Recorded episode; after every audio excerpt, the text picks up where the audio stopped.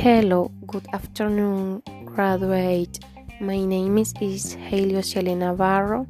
I am 23 years old and study a bachelor's degree in nursing. I like to spend time with my family, go for a walk, listen to music, and make an effort in my class. My expectation of the class is to learn more English and I'll pass the class with gold marks.